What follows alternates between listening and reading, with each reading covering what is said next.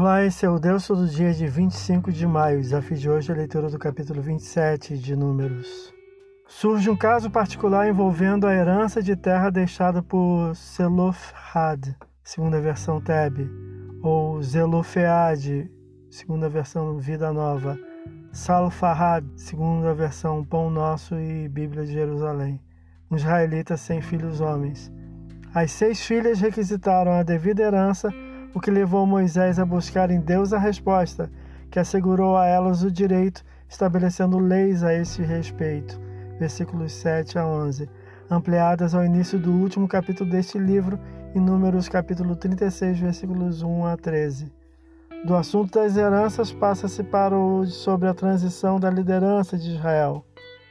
O Senhor ordena a seu líder Moisés subir o Nebo, monte de Pisga, da região do Abarim, onde morrerá, após ter a visão de toda a terra. Versículos 12 a 14. A morte será descrita no último capítulo do próximo livro, Deuteronômio, capítulo 34, versículos 1 a 8. A preocupação do líder é a sucessão, preocupado com o povo que deixará, versículos 15 a 17, sendo dirigido por Deus a separar o seu já auxiliar Josué, homem espiritual obediente e humilde, impondo as mãos sobre ele diante do sacerdote Eleazar e de todo o povo, comunicando-lhe a autoridade, agora como cabeça da comunidade de Israel, versículos 18 a 23. Esse é o Deus todo dia, você possa ouvir Deus falar através da sua palavra. Agora segue a mensagem e pensamento do dia do pastor Heber Jamil. Até a próxima.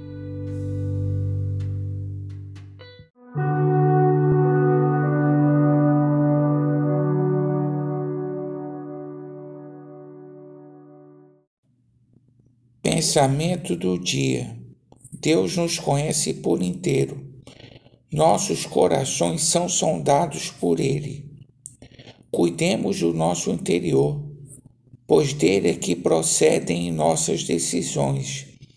Se os nossos pensamentos não forem adequados, nossas atitudes também não serão. Pastor Heber Jamil, que Deus te abençoe.